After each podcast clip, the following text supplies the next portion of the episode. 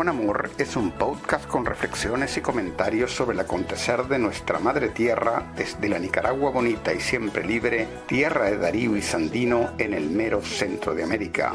Yo soy Jorge Capelán. Aquí estamos en un episodio más de, de Managua con Amor y lo vamos a dedicar a un país y un pueblo y unos pueblos originarios hermanos nuestros. Eh, de Guatemala eh, se habla mucho, pero tal vez no se conoce mucho. Y lo que queremos nosotros realmente es conocer. Y, aquí tenemos el gran agrado y el orgullo de presentarles al compañero eh, Itzamná, eh, vamos a ver si lo, pronuncio bien y si no me corregís. ¿no? Y este compañero es un activista por los pueblos originarios eh, de, toda la Via Yala y además tiene, tiene su página web, su, blog del que vamos a hablar más adelante, en el cual él publica unos textos cortos pero muy densos de contenido en, su significación. Realmente las recomiendo les recomiendo que sigan el, blog de Ollantay y las cosas que él publica en las redes sociales, eh, porque podemos aprender mucho, creo yo, acerca de la Via Yala y de la lucha de los pueblos originarios. Eh, este compañero no es, si hay, algo, voy a decir algo que él no es, y eso vos después lo podés explicar, Ollantay. No es un intelectual indígena, no le gusta eso. Que digan que hablen de intelectual indígena. Y eso sería bueno también que, que, expliques, eh, que le expliques eso a nuestra audiencia. Bienvenido, hermano Ollantay Inchamná, a Managua con Amor. Gusto, estimado Jorge. Eh, sí, como decía, solo nos conocemos de, de oídas y de vistas, ¿no? Ahora, finalmente, mediado por la pantalla, no nos conocemos en persona. Y un saludo también a toda la audiencia y a todas las personas que te siguen y que van a ver este contenido en las redes, eh, pues donde vas a seguramente difundir y, y, nosotros también por este lado difundir. De eso se trata, generar contenidos para seguir rompiendo los cercos mediáticos que nos acorralan y nos aíslan a los seres humanos. Eh, yo soy Ollante Itzamna, ese es mi nombre originario, aunque mi nombre de pila como a todo bautizado inconsulto, nos pusieron un nombre en base al calendario greco-romano, eh, y soy juvenal, pero estoy más a gusto y más contento y pues eh, más pleno con, como Yantay. Eh, y un gusto pues para poder platicar contigo esto, uh, qué es lo que hago, ¿no? Seguramente la gente querrá saber. Más que hago, yo soy originario quechua, eh, redescubrí mi identidad, porque todos hemos vivido proceso de mestizaje, de colonización mental, espiritual, y hasta hace 20 años atrás yo no podría tener este orgullo que siento por ser parte de un pueblo milenario como puede ser un pueblo originario como el quechua. Tenía vergüenza de ello. Mis padres son quechuas, pero en, tengo pasaporte peruano y para los quechuas peruanos tampoco es posible reconocerse como originarios porque allá se ha uniformado a todos los pueblos andinos como campesinos y por lo tanto mis padres este, vivieron eh, como autodefiniéndose como campesinos y se reincorporaron a la madre tierra hace unos años atrás asumiéndose como campesinos esto de asumirnos como quechuas originarios ya es, digamos, eh, parte de, mi generación y creo que con el, con el, tiempo muchos campesinos que se asumen como campesinos, como en su identidad eh, de ser, eh, irán asumiéndose como quechuas. En este momento yo acompaño, como muy bien dices, físicamente a los pueblos originarios de Centroamérica, específicamente al pueblo maya en Guatemala, al pueblo Xinca y también a la par en la parte de Honduras. Eh, físicamente, pero claro, como bien dices, este, y utilizando estas, estos medios y otros, acompañamos a los diferentes pueblos de Villayala, especialmente a los pueblos quechuas y aymaras guaraníes de Bolivia, pero también a los pueblos mapuches de Chile, a los pueblos de, este, que están también en lo que llamamos Perú, y así vamos haciendo, digo, intentando hacer camino con, con ellos. Obviamente, por lo que hago, este, soy también como hijo de la tierra en estos tiempos, especialmente en tiempo de pandemia, eh, con eso termino mi presentación, volví a mi identidad tierra. ¿Qué significa ello? Eh, yo vengo del, en el mundo occidental se llama la Academia Hegemónica, tengo algunos títulos allí de pregrado y posgrado, y eso me había aislado bastante del cultivo de la tierra. Después de todo, antes yo no podía tener uh, tierra en, en, las uñas porque eso era sinónimo de atraso, pero la pandemia me, me, ratificó en el pensar esto, digamos, del retorno a la madre tierra, de que sí tenemos que mm. reencontrarnos y reencariñarnos con la tierra, que es nuestro destino, y en ese sentido me dedico también parte de mi vida a hacer huerto, a cultivar la tierra, a generar propios alimentos, con la finalidad sobre todo pedagógica para, porque yo soy papá de dos hijas, para educarlos, para que no crezcan más como yo, en algún momento he crecido alejado de la madre tierra y por lo tanto, pues incluso temeroso de la muerte, ¿no? Cuanto más nos aproximamos a la tierra, que es nuestro destino, incluso los miedos que nos hemos construido o nos han construido van desapareciendo. Allí dejo, eso soy yo, ¿no? Correcto, muchas gracias. Mira, y, quisiera que me comentaras un poco acerca eh, de, por ejemplo, algunas categorías que son hegemónicas en el pensamiento eh, colonizador y que realmente la hemos eh, asimilado nosotros, ¿no? Y yo estaba leyendo uno de tus textos más recientes donde decía, ¿no? no soy, o, o, era un poco así, o sea, criticando el concepto de intelectual indígena, ¿verdad? Y hay, varios problemas, porque, o sea, por un lado está la palabra intelectual, pero por otro lado también está la palabra indígena, ¿no? Y, eso es muy, muy problemático realmente. Pero, sin embargo, sin embargo, eh, yo creo que para muchísima gente es, un concepto de lo más normal del mundo, ¿no? Sí, no soy, no vengo yo del área de, la lingüística, ¿no? Ni de la semiótica, pero la, la razón básica me dice que los idiomas hegemónicos, ¿no? Nos eh, inventan o acuñan términos no de forma gratuita, tienen una intencionalidad ideológica, porque son hegemónicos, ¿no? Porque en el fondo lo que buscan es dominar, este, someter, digamos, a el resto de los pueblos. En ese sentido, los originarios no, hemos, no acuñamos los términos en castellano o inglés. Lo único que hacemos es aprender y repetirlo. Y no solamente como categorías lingüísticas, sino también categorías, digamos, académicas, ¿no? De formulación de conocimientos. En ese entendido, todos, incluyéndome mi persona, en el proceso de la formación académica occidental hemos aprendido terminologías que son altamente letales para nosotros mismos. ¿sí? Uno es el, el término de, de, lo, de lo indígena, ¿sí?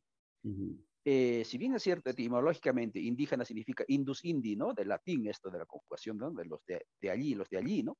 En genitivo. Eh, pero tiene la intencionalidad, ¿no? De borrar la diversidad de los pueblos y categorizarnos a todos como, como un solo grupo, ¿sí? Mm. ¿Con qué finalidad? No? Con la finalidad, obviamente, de no solamente de desaparecer la diferencia, sino aplicar incluso políticas públicas como si todos los originarios estuviésemos en las mismas condiciones. Eh, puedo hacer referencia, por ejemplo, ¿por qué en el Perú han uniformado a todos con el término de campesinos? ¿no? Y eso lo hizo la Revolución Nacional del 69, ¿no? que hizo la reforma agraria. La finalidad fue justamente eso, la diversidad incomoda. Eso es un término súper interesante, ¿no? Por un lado es eso, y el término este, intelectual que indicas también muchas veces lo hemos utilizado, ¿no? Esa categoría como eh, un término eh, eh, válido, ¿no? Incluso para la construcción de proyectos de vida que superen a la misma modernidad como es el buen vivir. Y en ese sentido, si queremos superar a la modernidad, ¿no? No podemos utilizar las mismas categorías con las que se construyó la modernidad. En otras palabras, si queremos descolonizarnos, no podemos utilizar categorías que se utilizaron para colonizarnos para poder decolonizar, porque llevan en sí mismo una impronta, ¿no? una trampa, digamos, de hacernos sentir a nosotros siempre como culpables, como responsables, etc. En ese sentido, no me siento cómodo con el término intelectual, porque por más que hay muchos colegas, ¿no? Gramscianos, ¿no? Digan el intelectual orgánico, etcétera. El término intelectual siempre va a referirse a esa élite, ¿no? Que está por encima de la masa, de la base. Términos también altamente este, eh, sucios, digámoslo así, porque en primer lugar, nosotros los pueblos no nos sentimos asiento base, ¿sí? Nosotros somos seres, humanos, no somos masas sin pensamiento. Y eso estoy haciendo una crítica a la concepción, digamos, este, de nuestros hermanos de izquierda, ¿sí? Obviamente la derecha o los, o los, o los conservadores son mucho peor, sí, claro, claro, claro.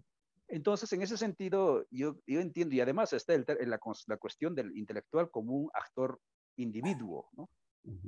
que es también, digamos, un elemento fundamental de la modernidad, ¿no? Sí, sí, y la propuesta del buen vivir plantea la comunidad.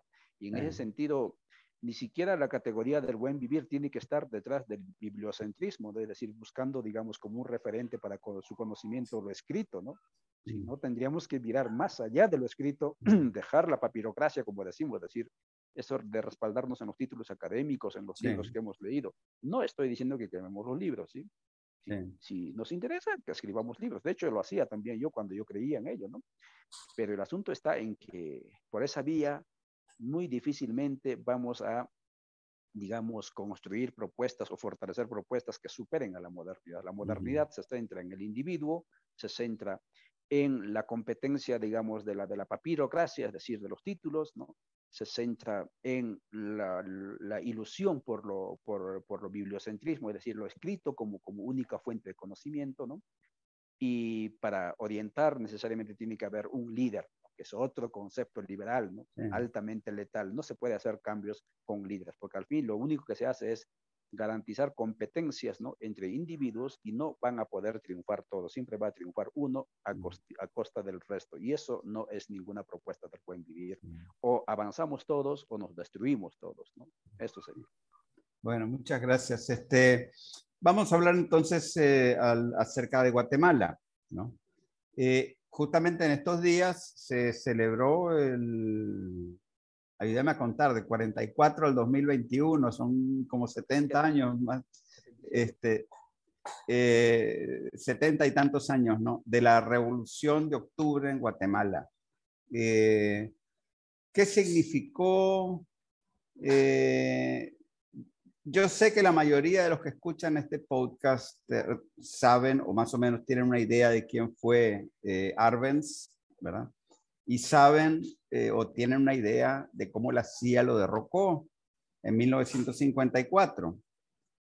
Pero tal vez no saben mucho de qué fue lo que logró y, de, todo eso, qué es lo que está actual hoy en día en la realidad concreta, inmediata del, del pueblo guatemalteco y de los pueblos originarios guatemaltecos.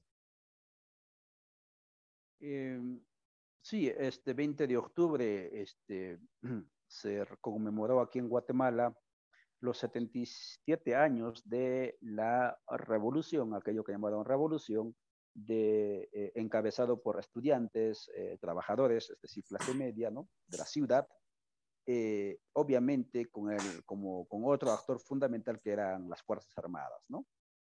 Eh, y muestra de ello es que uno de ellos, ¿no es cierto?, va a ser Jacob eh, em, esos, en buena medida esos serían los sujetos, ¿no? Urbanos, jóvenes, cansados, digamos, o cultivados, digámoslo así, por las dictaduras constantes, ¿no?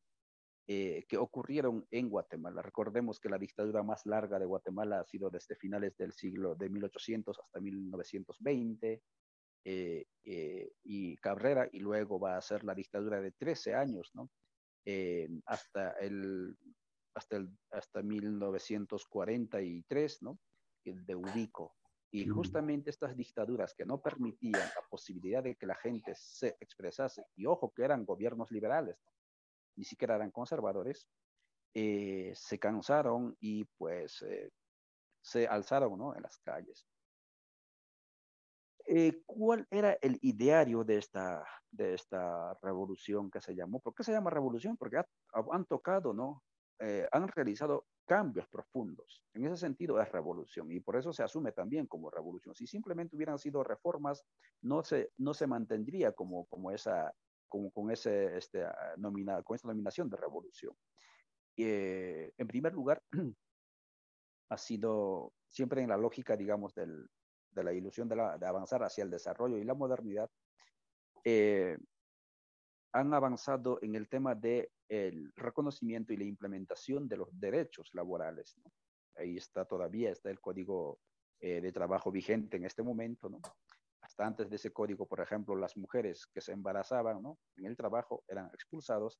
A partir de ese código se les reconoce sus vacaciones, por ejemplo, ¿no? para que tengan sus tiempos de, de, descanso, etcétera, de maternidad y todo lo demás. Eh, hasta antes de esa, de esa revolución, por ejemplo, las, este, los, sobre todo gente eh, empobrecida del país estaba obligado a trabajar gratuitamente en obras públicas. Con ese código se va a quitar, por ejemplo, ese trabajo gratuito para obras públicas, impuesto única y exclusivamente para guatemaltecos popular de clase popular. Eh, se ha creado el Instituto Nacional de Seguridad y Seguro Social, que en buena medida ha sido una de las pocas instituciones, muy a pesar de que el país para mi entender, no tiene ningún sistema de salud integral, ¿no? Ha, luchado en estos tiempos de pandemia, muy a pesar de que, digamos, el Estado está prácticamente ausente, ¿no? En el sistema de salud de atención para la población. Eh, en el tema de educación, ¿no? Eh, se han implementado políticas de, de, educación nocturna para los trabajadores, ¿no? Eh, alfabetización, ¿no? Eh, yo creo que ha sido una, el, momento, el momento histórico en el que Guatemala avanzó como nunca antes en la universalización de la educación. El tema de, de, deportes, ¿no? No solamente porque se han creado, y, eh, digamos, infraestructuras como el estadio, este, actualmente Barrondo, perdón, este, Mateo Flores que se llamaba, ¿no?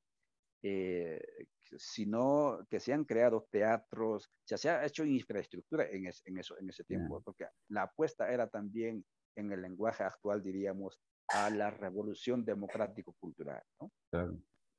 El otro tema ha sido la redistribución de la tierra. Eh, no se entregó o no se intentó entregar tierra bajo título de propiedad individual a las personas, se le entregó título de usufructo y la tierra colectivamente se mantenía bajo el control del Estado, que a mi parecer eso fue lo más acertado, porque eso evitaba que los ricos, generando condiciones de pobreza en los campesinos, se terminasen comprando nuevamente las tierras. Eh, el tema de emprendimiento comunicacional, ¿no? Eh, se construyeron o se iniciaron los caminos de, este, de, eh, entre, entre Atlántico y el Pacífico. En ese tiempo, la empresa bananera United Company, que había sido promovido justamente por Cabrera en sus 20 años de dictadura, ¿no? Este, eh, y también por Ubico, pues perdió el monopolio comunicacional, perdió el, digamos, el monopolio de ser el, el, más potente latifundista de Guatemala en el tema tierra. Mm. Entonces, esos son, ah, eh, digamos, apuestas, este, esto de, universalizar los servicios, los derechos sociales, etcétera, históricos, no solamente para Guatemala, sino para todo el continente de Villayala, ¿no? Porque después de México, 1910, que había sido la revolución, ¿no? Eh, no había ocurrido otro esfuerzo similar. Y en ese sentido era absolutamente eh, novedoso, ¿no? revolucionario, para un continente que prácticamente estaba, eh, digamos, eh, eh, atascado, ¿no? En esto de, del capitalismo, ¿no? Feudal, pero al fin y al cabo capitalismo. Si, si la pregunta es, ¿qué es lo que queda de eso, ¿no? Por hacer, desde la perspectiva de la revolución, eh, digamos, ah, que busca el desarrollo, ¿no? la modernidad, obviamente todo está pendiente. Porque el 54 lo que hicieron fue dar el golpe y darle más tierras incluso a los, a los terratenientes, ¿no? Que lo que se le había quitado. Este, privatizó prácticamente todo en el país, ¿no? Lo que se había avanzado en la nacionalización o prácticamente se devolvió todo, o sea, todo, todo. Incluso la energía eléctrica que nos alumbra aquí es totalmente privado en cuanto a la distribución. Eh, los derechos básicos, no voy a hablar, la pandemia nos ha demostrado que aquí los hospitales están, sí, la infraestructura, pero no hay medicamentos, no hay médicos, ¿no? Y todo lo que se hace es educar a la gente para que vaya al, ámbito privado, por más que no tenga, digamos, dinero, ¿no? Mm. Eh, los caminos, o sea, Guatemala no tiene un servicio de de comunicación soberano, digamos. Todo está privatizado. No tiene un avión, no tiene un bus, ¿no? Como, como, como Estado, ¿sí?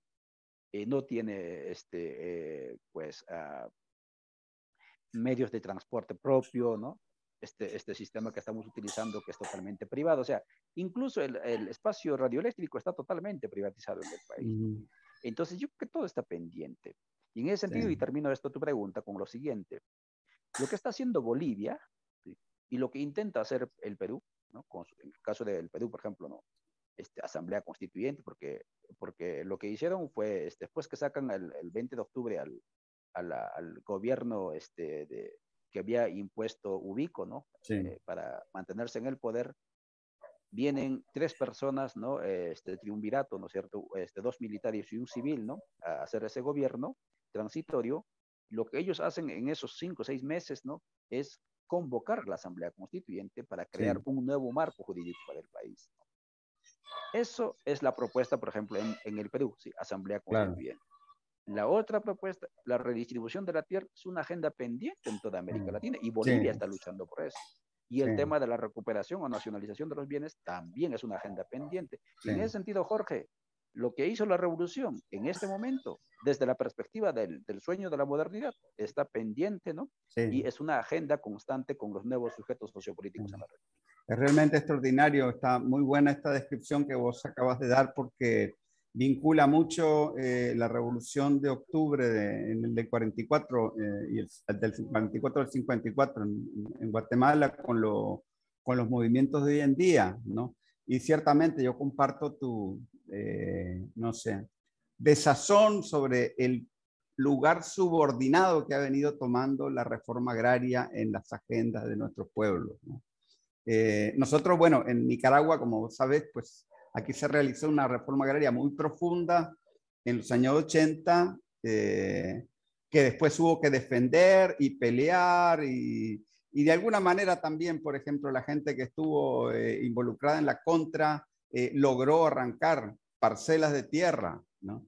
Eh, a la oligarquía, era parte de los acuerdos de paz, ¿no? Este, y, y, lo cierto es que en Nicaragua se ha logrado cambiar radicalmente la estructura agraria que había en el somocismo, ¿no? Y lo que se está haciendo ahora es dándole títulos de propiedad a la gente para que las pueda defender legalmente, ¿no? Porque un problema también que había era que la gente tenía la, la posesión de la tierra, eh, tanto en el campo como en la ciudad, pero no tenía el papel que le diera un estatus legal y después eran esquilmados por, por todo el, sistema este, de, de, la legalidad vigente en el neoliberalismo. Pero lo cierto es que eh, el tema este de la reforma agraria yo creo que es crucial cuando tenemos, yo qué sé, países con 60, 70, 80% de la población mal llamada del sector informal, ¿no? Y, ciertamente que hoy en día son esos sectores incluso los que están generando el empleo y los que están generando eh, incluso procesos de acumulación a nivel social, ¿no? Y, y el tema hoy en día del, control directo sobre los medios de producción, yo creo que es bastante eh, crucial para nuestros pueblos. No sé qué, qué, qué, pensás vos acerca de eso. Sí, completamente de acuerdo. Ahora, Jorge, eh, yo creo que esta, este siglo, ¿no? esta, esta época, eh, por sus condiciones eh, planetarios, ¿no? eh, digamos, este, condiciones de vida sobrevenidas, eh, exigen eh, planteamientos, propuestas de cambios diferentes a los que se ensayó en el siglo pasado. El siglo pasado, que por cierto, este, las reformas agrarias, etcétera, era una apuesta netamente agrarista. Sí. Es decir, eh, el problema de los pobres es la tierra, hay que darle claro. tierra. Y que por son cierto, campesinos, Unidos, son indígenas. Es... Claro, que por cierto Estados Unidos lo promovió eso porque eso no era nada, digamos, este, de transformaciones profundas. No, no es una reforma burguesa en realidad. Lo que pasa es que las burguesías nuestras no las quieren hacer. Claro. Sí, sí, sí. ¿No? Muy bien. En este tiempo, ¿no? Eh, como digo, por las condiciones, o sea, agotamiento de las condiciones de, de vida, digamos, este, de lo, del, del, sistema hídrico, ¿no? agotamiento de, lo, de la capacidad este, regenerativa de la tierra a nivel del suelo, eh, agotamiento del, clima, es decir, cambio climático, etcétera, yo creo que eh, nos exige pasar del agrarismo ¿no?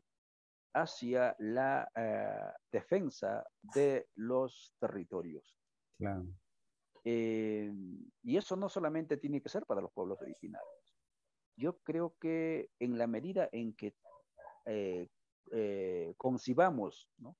el lugar donde vivimos como un todo y no solamente como un asunto de suelo, como es el, ahí, eh, por ahí va el derecho agrario, ¿no? El, derecho al título de propiedad de 60 centímetros este, del suelo para abajo, etcétera, ¿no? Si no, veamos ¿no? el asunto de, la, de donde vivimos como un todo, y en ese sentido eso sí es el territorio que incluye espacio, espacio aéreo, suelo, subsuelo, bosques, etcétera, nacimientos de agua y todo eso para protegerlo, para criarlos, ¿no? En esa medida, es posible eh, garantizar, si acaso, ¿no? la remediación del daño que se le hizo al sistema Tierra.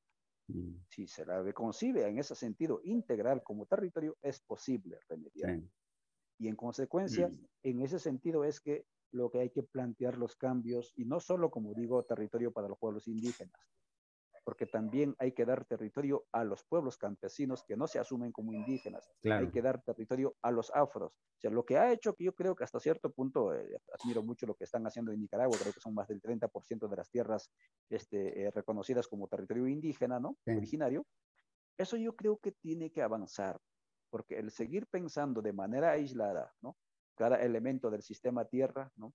Va a seguir, digamos, este, garantizando eh, de la manera más rápida posible la debacle a la que vamos como, humanidad. Eh, y entonces no hay que pensar solo como medios de vida, ¿no? El suelo o, los bosques. Hay que pensarlo como ese entramado, ¿no? Es, ese hilado, ese tejido, ¿no? Que permite que, eh, permite que la vida continúe en el planeta. Mm, como mm. dijo este, el gran místico Fidel Castro, ¿no? que la especie, este, una especie importante de los animales, como es el ser humano, está a punto de desaparecer. Porque la Tierra va a continuar, ¿no? Quien va a desaparecer somos nosotros porque somos los que menos mm. tenemos posibilidad de adaptarnos. Eh, ¿Cómo está la situación de las comunidades originarias en, en Guatemala? En general, social, eh, bueno, social y después puede llegar a la, a la parte política, ¿no? También, obviamente. Eh, los pueblos originarios en Guatemala, eh, pues no, hemos, no han pasado o no hemos dejado de ser eh, pueblos colonizados, ¿no? No solo a nivel de la mente o a nivel del, del sentir o del hacer, que es la condición de colonialidad, sino la condición del colonialismo como un hecho histórico. Para nosotros el colonialismo no terminó en 1821, como rezan, ¿no es cierto?, en la Declaración de la Independencia de los, de, los criollos, ¿no?, frente a sus padres los españoles. En ese sentido, hoy, hoy mismo, este, sí, me imagino que es difícil seguir todas las noticias, pero hoy, por ejemplo, ahí en, hacia, el, hacia el norte, hacia, hacia el Caribe, ¿no?, en el departamento de Izabal, está el pueblo Cachi, en Guatemala hay cuatro pueblos, Maya, Xinca, Garifuna y Pueblo Mestizo. El pueblo Maya tiene 22 pueblos dentro suyo, así es como lo han organizado, ¿no? Y hay un pueblo que se llama Cachi, que tiene alrededor de un millón de, según el censo estatal, ¿no? Obviamente son mucho más, pero el censo dice cerca de un millón de personas. Ese pueblo está partido entre Belice y eh, Guatemala. Y en la parte del lado de Guatemala, hoy han sido brutalmente este, eh, eh, reprimidos, perseguidos, solo por ser guardianes de un lago y de un territorio, ¿no? Frente a la acción minera ilegal, porque la Tribunal Constitucional incluso dijo que la, la empresa minera rusa, ¿no? Pronico CGN tendría que dejar de operar en ese lugar mientras no se haga la consulta previa, etcétera, y ordenó al Estado que haga la consulta previa. Eso fue en 2019, no lo hicieron y la gente con su cuerpo intentó parar los camiones para que no sigan saqueando y hoy ha sido brutalmente reprimido desde ayer, ¿no? Entonces, ¿eso qué nos dice? Estamos igual o peor que en el tiempo de hace 500 años atrás con la invasión. Claro. Solo que ahora ya hay dos actores, ¿no? Tienen, aparte de los invasores, en este caso transnacionales, tienen el apoyo de una gendarmería con nuestros impuestos, pero gendarmería que funciona como policía privada de, que es el Estado, ¿no? Como policía privada de la empresa privada, de la empresa en este caso nacional. En esas condiciones, ¿cuál es la situación de esos pueblos? En el caso Cachi, cerca del 80% de los, los integrantes de esa comunidad viven en situación de pobreza. Mm. Nueve de cada diez niños menores de 10 años, menores de 5 años, perdón, están en situación de desnutrición. La gran mayoría de esas personas, por no decir unos 60, 70%, no tienen ningún tipo de servicio básico de saneamiento, por ejemplo. Si mm. tienen energía eléctrica es, para, es porque están viviendo en grandes conflictos, porque hay un abuso brutal por parte de esta empresa transnacional este, de origen norteamericano, ¿no? que está generando grandes conflictos también con el tema de energía eléctrica. Y eso es una constante para el resto de los pueblos de, Aviala, de Guatemala y de Aviala. Eh, entonces, en resumen, si quieres desde una perspectiva política, ¿cuál es la condición de los pueblos originarios por aquí? Es la condición de colonizados, invadidos. Eh, bueno, pero también este, eh, resisten, ¿no? Porque han organizado, han llegado a organizar un instrumento político, inclusive, bueno, tienen una, organización sindical fuerte, ¿no? Y, y han llegado a, mm, construir su instrumento político que dio la sorpresa en las pasadas elecciones. Bueno, no sé, la sorpresa. Tal vez para ustedes no era ninguna sorpresa, pero eh, para los que eh, vivimos fuera de Guatemala, un poco fue una grata sorpresa, ¿no? Que sacaron como el 10-11% de los votos eh, dentro de una izquierda que era anémica, digamos, de apoyo electoral eh, y eh, históricamente, ¿no? ¿cómo, ¿Cómo ha sido ese proceso de construcción de este instrumento político que hoy en día lo vemos muy activo de todo este movimiento de los pueblos originarios que hoy en día lo vemos muy activo en las protestas que se están dando contra el gobierno, etcétera el, despertar hacia el, el, movimientismo y la acción sociopolítica de los pueblos originarios en Aviala es bastante reciente, estimado Jorge. Si nos ponemos a pensar, 1980 no había movimientos indígenas, ni siquiera para reivindicar derechos culturales. Es justamente a raíz del 1900, 1992, este, ¿no? 500 años que se llama, etcétera, más el convenio 169 de 1989 que se ha aprobado, etcétera, el que aparece el sujeto social indígena. Pero ese sujeto social, ¿no? movimientos indígenas en diferentes partes de Villayala, se concentró prácticamente casi por tres décadas en lo que se llama el movimientismo cultural. Defender, promover derecho a la identidad, derechos culturales únicamente, al idioma y todo lo demás. Ahí nos concentramos y ahí nos quedamos. ¿no? Pero en los últimos años, eh, desde puntos más concretos, como es el caso de los pueblos de Bolivia, como es el caso de los pueblos del Ecuador, transitaron de ser sujetos culturales a ser sujetos políticos. Y entonces en el caso de Bolivia se crea, se crea, se ensambla, digamos, el, instrumento político este, más IPCP, ¿no? Este, empujado y impulsado por un núcleo político, sociopolítico de este, originarios campesinos. Otro caso es el caso de Pachacuti en Ecuador, ¿no? que es creado por el movimiento CONAIE. Esos eran dos casos ¿no? que entraron a la, a la, disputa política vía urna, etcétera, en los dos países. En el caso de Bolivia tuvieron grandes resultados, ¿no? En el caso del Ecuador no se tuvo tanto. Pero aquí en Guatemala, ¿no? en el 2018, decidieron, desde unos años atrás, pero decidieron comunidades organizadas de pueblos originarios organizados en resistencia crear también su propio instrumento político pero era un trabajo bastante novedoso porque venían de abajo hacia arriba. En el caso de Bolivia había bastante presencia de este, intelectuales eh, que se llaman, ¿no es cierto?, de la izquierda eh, este, indianista, ¿no? O indianista de izquierda, etcétera, que estaban allí empujando el caso. Pero aquí en Guatemala ha sido prácticamente este, eh, personas que ni siquiera podían y pueden hablar el castellano correctamente, ¿no?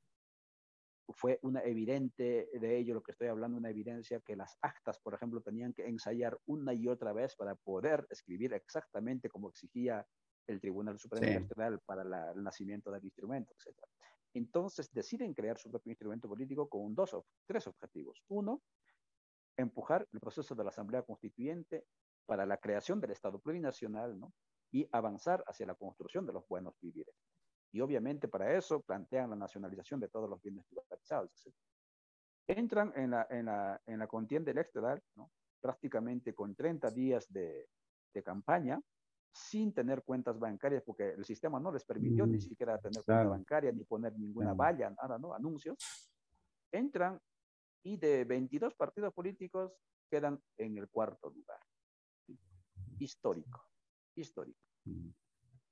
Eh, ni, eso sí hay que ser también crítico, ni la izquierda, más al contrario, la izquierda clásica, ¿no? Tradicional, le hizo la guerra a esta, a esta, esta emergencia, digamos, de este sujeto político. Porque lo creyeron, lo asumieron como, una, eh, como un debilitamiento a la fuerza de izquierda. Sí. Pero ¿por qué optaron por ese camino los, las, los indígenas y campesinos?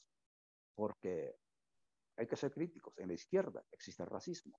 Es que para, para marxismo, el indígena no es un sujeto político. Para ser sujeto político, para ser revolucionario, tienes que ser obrero, tienes que ser proletario.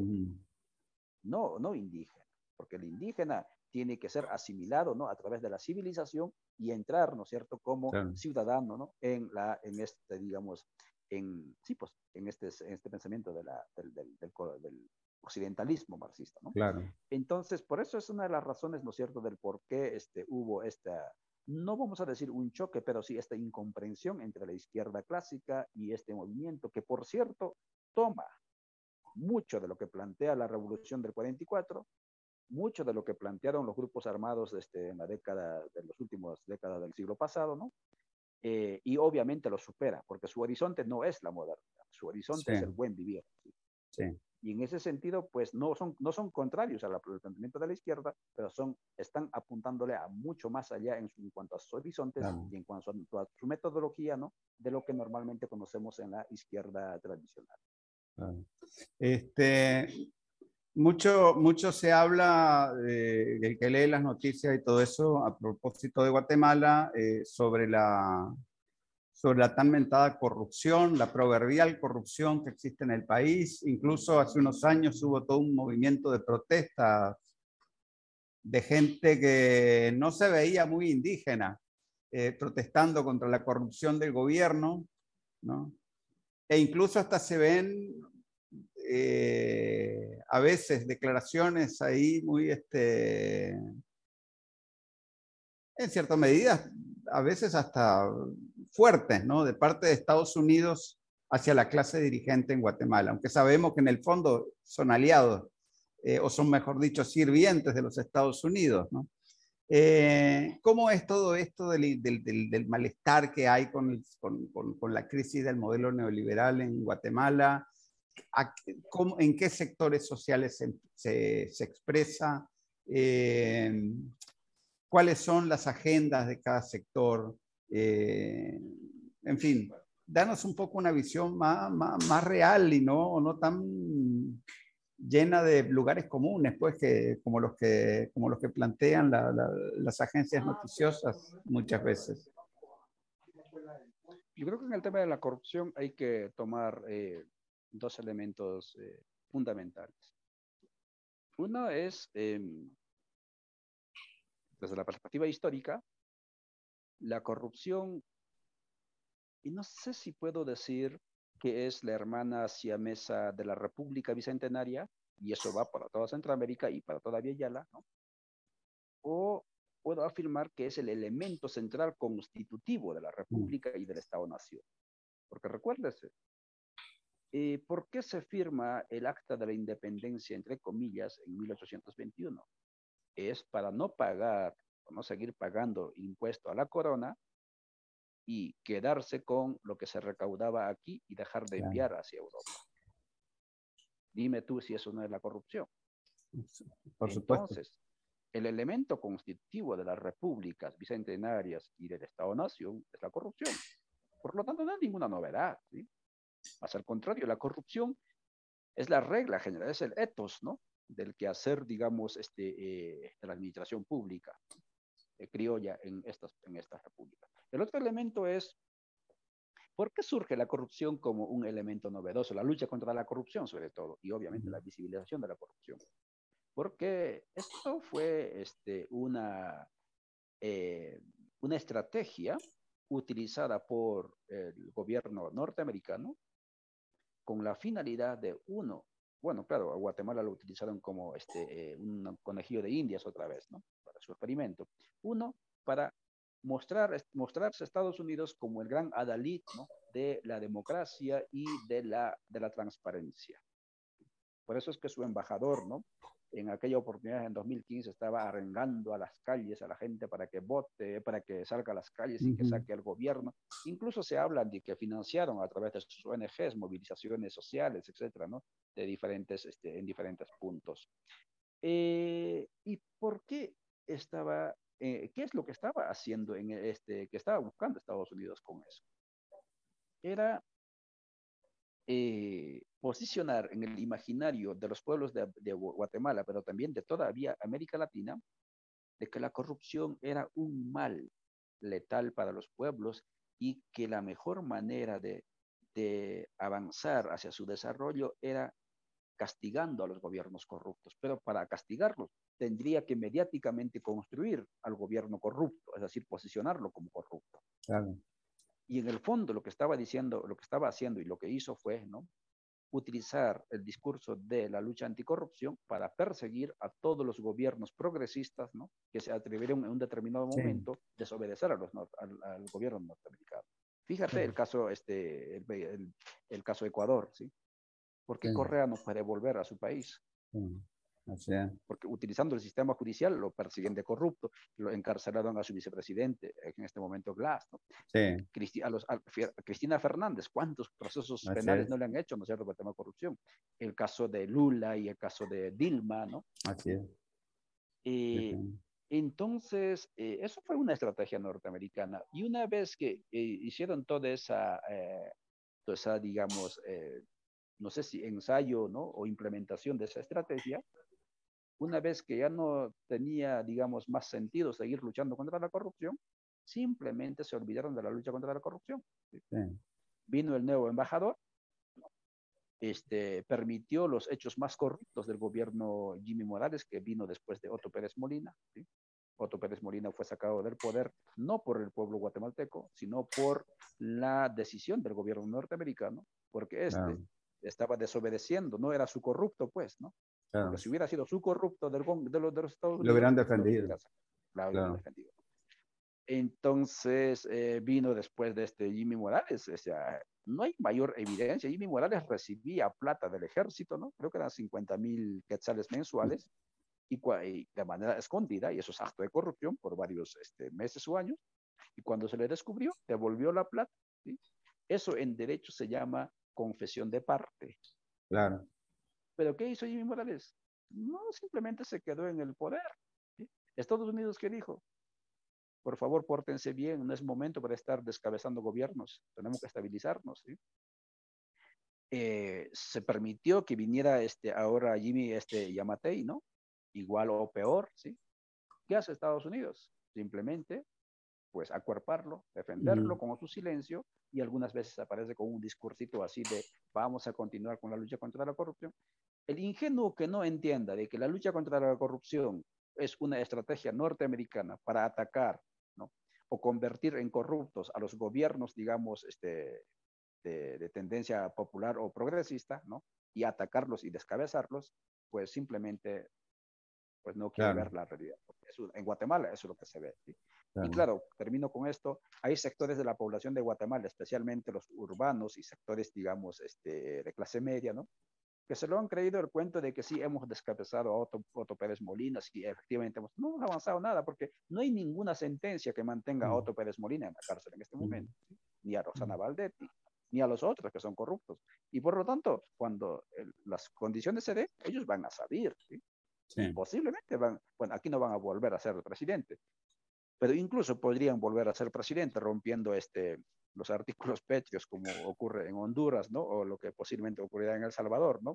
de la constitución que prohíbe la reelección, por posiblemente esos que han sido castigados como corruptos, ¿no? Por Estados Unidos, podrían volver a ser gobiernos, ¿no? Si acaso se alinean a los intereses norteamericanos. Entonces, por donde se mire, Estados Unidos no es ningún adalid, no es ningún defensor de la transparencia. Sí.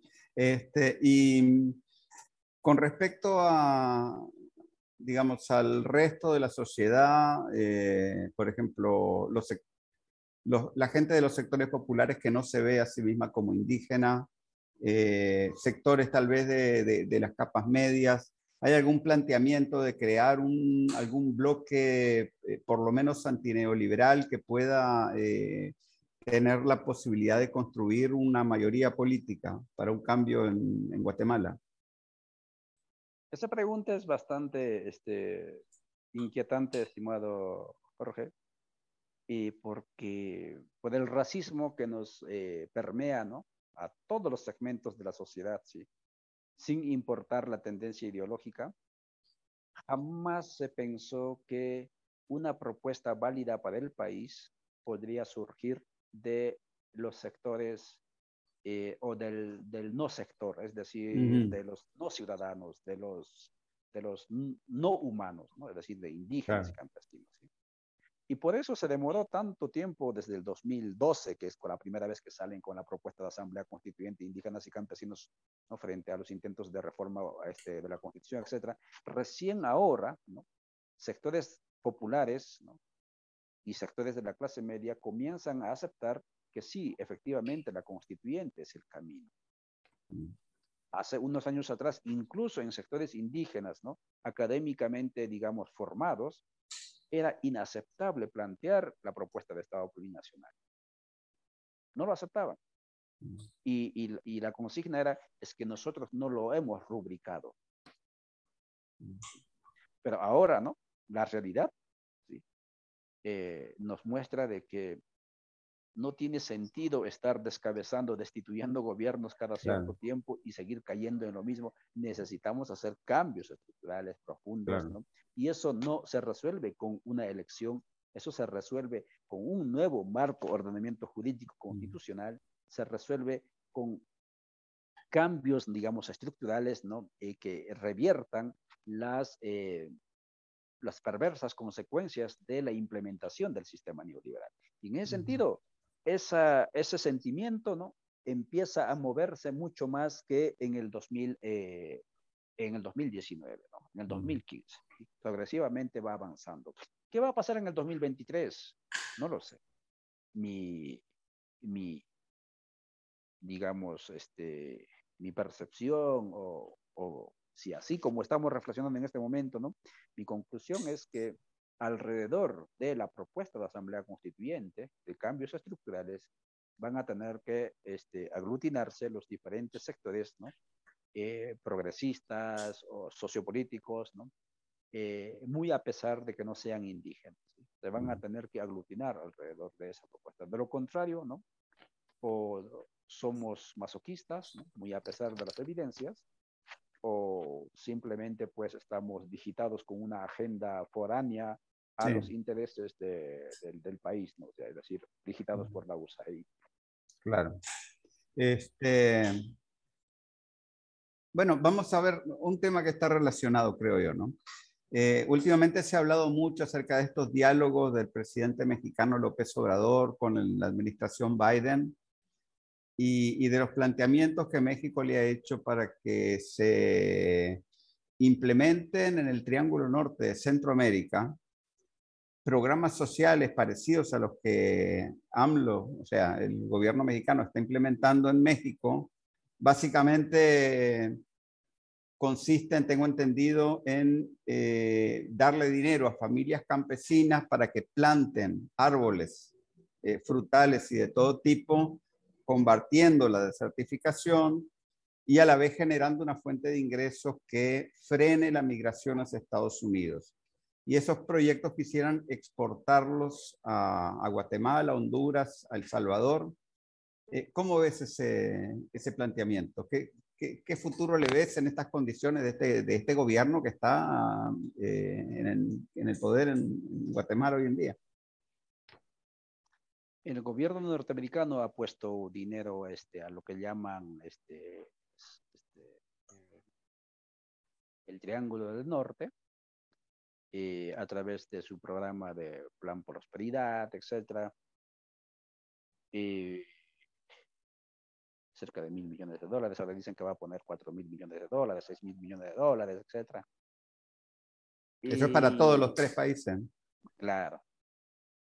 Y la pregunta es, ¿no?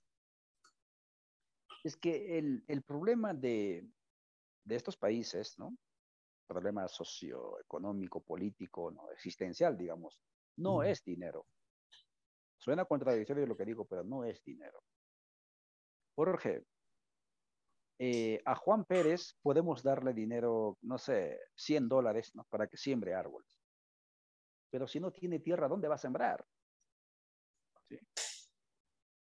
¿Qué? ¿Van a ir a sembrar a las fincas, a, este, a los latifundios, a las fincas donde están los monocultivos? No hay tierra. O sea, un tema esencial en el país es resolver ¿no? el acceso a tierra en el país. Porque industria es lo que no menos se hizo. O, se industria, o industrializar el país. Pero una industrialización que beneficie ¿no? a, la, población. Pero Guatemala, por ejemplo, en este momento tiene tal vez el triple del Producto Bruto Interno de, Nicaragua, se está acercándose a 70 mil millones de dólares. De eso, el Estado participa tal vez en 5%. Claro.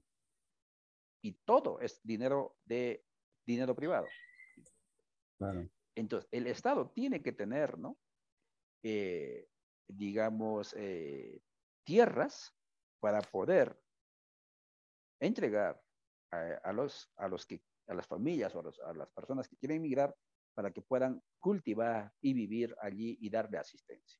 De otra manera no hay, porque industria no hay. No se puede, digamos, este, frenar la migración distribuyendo dinero porque el dinero se va.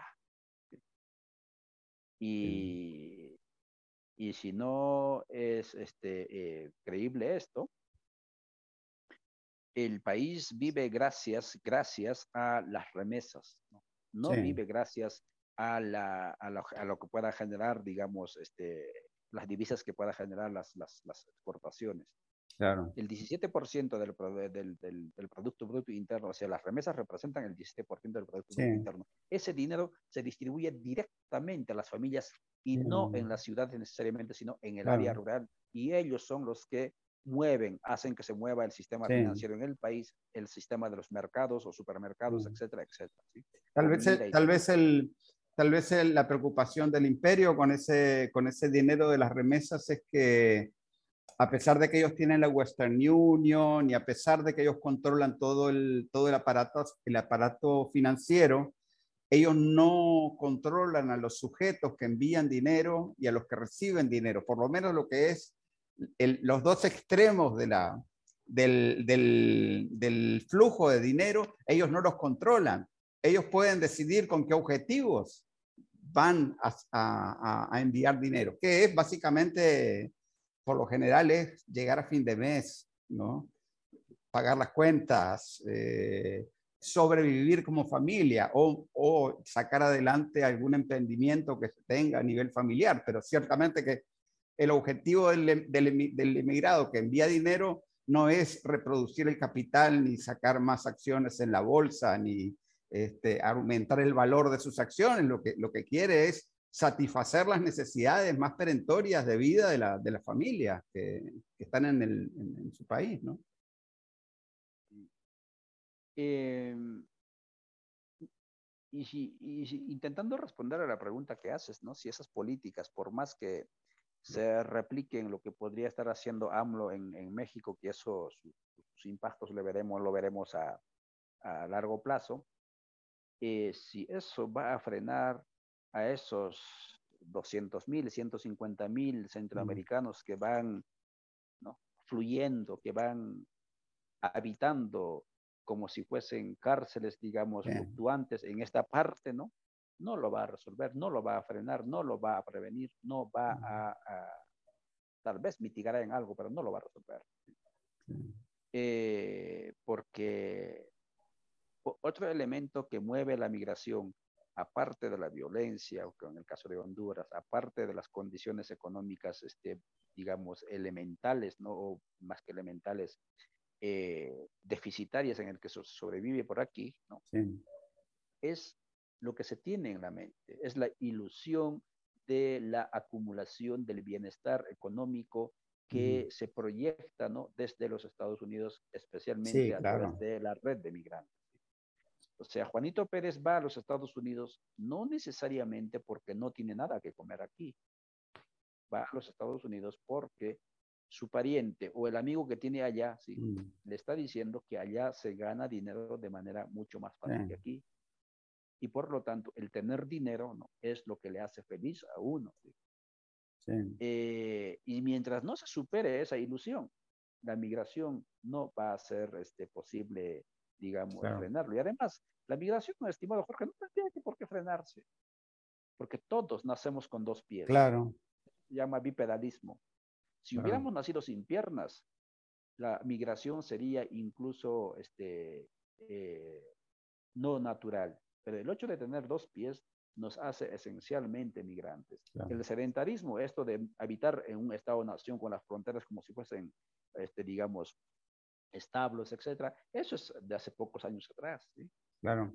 Entonces, el tema de la migración no tendría que preocupar a nadie. Lo que ocurre es, lo que tendría que preocuparnos son las políticas migratorias que implementan estos países. Eso es lo que, lo que hace que la migración se vuelva violenta, la migración se vuelva peligrosa por las políticas ¿no? este, eh, punitivas ¿no? por parte de los diferentes estados. Y si los estados efectivamente, tanto los estados este, emisores, en este caso Guatemala o Centroamérica, que envía migrantes, y Estados Unidos que acoge, etcétera, si fuesen honestos, ¿sí? Eh, trabajarían y buscarían soluciones eh, sostenibles al tema de la migración, pero no lo hacen porque tanto los países que envían migrantes como el país que lo acoge o que recibe viven gracias al trabajo de migrantes. En el caso de Guatemala, el país hubiera quebrado ya, al igual que El Salvador, sin la migración. Su economía, su vida hubiera quebrado. Pero no quebró porque inyectan dinero. Estados Unidos hubiera quebrado si no tuviese esa cantidad de gente que trabaja, que subvenciona el, rol del Estado, ya sea en el cuidado, ya sea en la generación de alimentos para poder sostener ese estilo de vida que llevan allá. Por lo tanto, ambos estados están beneficiándose de esa migración. Por eso es que, igual que el narcotráfico, es un debate, es un tema que está en debate, pero no hay voluntad de resolverlo. Simplemente es una cortina de humo de cuando en cuando que lo van, este, digamos, poniendo en la palestra para poder debatir. Eh, bueno, ya entrando un poco en la, en la recta final de la entrevista, eh, yo quería que reflexionaras un poco acerca eh, de, cómo se ve desde, los pueblos originarios, del movimiento de los pueblos originarios, eh, toda esta dinámica eh, que estamos viendo del surgimiento de un mundo multipolar. ¿no? Eh, los signos son bastante claros, entre otras la estampida que, que pegaron las fuerzas de la OTAN en, en, en Afganistán, pues, y, y, y, el hecho, pues, de que, por ejemplo, China, Rusia, avanzan sus posiciones de, tipo eh, eh, económico y, político e incluso tecnológico, y todo el, hecho mismo de la crisis, gravísima crisis multidimensional que existe en los Estados Unidos, eh, que es un país que además está prácticamente dividido a, a lo largo de muchas, muchas dimensiones, ¿no? Eh, ¿cómo, ¿cómo, se ve de los pueblos originarios este proceso? La multipolaridad eh, es, es, es, solamente positiva, o sea, presenta perspectivas solamente positivas. Hay fuentes para estar, o hay razones para estar preocupado eh, desde el punto de vista del, de la vía Yala sobre, sobre estos desarrollos eh, ¿qué, necesitaríamos nosotros hacer para tener una incidencia mayor en, este, en todo este proceso? Em, entendemos que en las condiciones de subalternidad en las que nos encontramos, o en las condiciones de, digamos, eh, territorios y pueblos colonizados en las que nos encontramos, eh, ninguna, ah, ninguna comprensión de la realidad o análisis o explicación de nuestra realidad eh, debería de ser este, no antiimperialista. Es decir, eh, planteamiento, propuesta indígena originario que no es antiimperialista, ¿no? venga de donde venga el imperio, ¿no? o es completamente ingenuo, lo cual es imposible, o está financiado por la USAID o por cualquier otra entidad. Así de, así, así, así, así de, o sea, eh, así como usted y yo que estamos, que somos parte de, los subalternos, no podemos dejar de ser antiimperialistas, ¿no? Porque esto, el, ¿qué es el imperialismo? Es la injerencia, es la dominación, es la bota sobre nosotros, ¿sí? Por lo tanto, no podemos dejar de gritar, de, protestar, de rechazar esa bota tu pregunta en cuanto al multi, este, eh, la multipolaridad, ¿no? Em, yo entiendo, y esto es lo que, lo poco que hemos podido, lo, lo, poco que recordamos, ¿no? Eh, por los registros, etcétera, de cómo vivieron nuestros abuelos, ¿no? Ningún pueblo, ninguna organización política tiene derecho a inmiscuirse en la vida, en los destinos de la búsqueda del buen vivir de los otros pueblos. Eh, sueño utópico, pero esa, eh, eso es el sueño. Por eso es que emergieron diferentes pueblos, ¿no? Cada vez más están siendo cegados por, la, por el avance de la modernidad. Diferentes pueblos, porque justamente, o sea, cuando uno piensa, por ejemplo, en el Incario, que muchos dicen el imperio inca, que nunca fue un imperio. Ese incario permitía la convivencia tal vez no armoniosa, pero la convivencia de los diferentes pueblos en un mismo unidad territorial, como es el, como es el suyo. Nunca les impusieron un idioma, una cultura, un modo de vida, una filosofía. Cada mm. quien ¿no? convivió allí. Y en ese sentido, nuestra, nuestro, nuestro, nuestro, nuestro planteamiento, nuestra aspiración es eso, ¿sí? al, diríamos así, al cero polarismo, ¿sí? que no haya unos imponiéndose sobre el resto. Pero para que eso ocurra, tenemos que constituirnos, ¿no?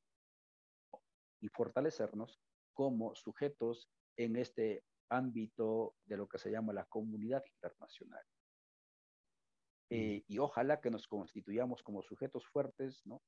A través de estados plurinacionales, no a través de estados coloniales criollos en esa misma medida yo creo que podríamos tener incluso autoridad como región de plantear esta posibilidad de vivir en un mundo cero polar. Es decir, sin necesidad de que alguien ¿no? de que hayan polos. Sí. sí, sí, sí, sí. Eh, bueno, yo te quiero agradecer eh, muchísimo. Eh, esta entrevista ha sido realmente muy esclarecedora en, en, todos los temas que hemos abordado. ¿Se nos quedó algo en el tintero que vos creas que debamos mencionar? Hermano, agradecerte mucho por el trabajo que haces, ¿no? Eh, no sé cómo nos encontramos contigo en las redes, pero fue la pandemia lo que nos hizo que nos encontráramos porque estamos en los mismos sueños. Y, te felicito por este esfuerzo que estás haciendo de generar contenidos, ¿no? encontrarle canales para poder llegar a la audiencia y si no generamos conciencia, pues por lo menos generamos tendencia, que ya es bastante en este mundo donde la posibilidad de pensar diferente prácticamente ha sido anulado por el sistema neoliberal hegemónico. Bueno, muchísimas y admiración a los pueblos de, Nicaragua, ¿no? O sea, un respeto profundo, ¿no? Especialmente por ese trabajo silencioso que están haciendo, que es ejemplar para todos los pueblos de Aviala. Muchas gracias. Este, bueno, y contamos contigo en el futuro para, para seguir hablando de, de, la Via Yala, de Guatemala y de la Via Yala. Con gusto, hermano. Bueno, un abrazo.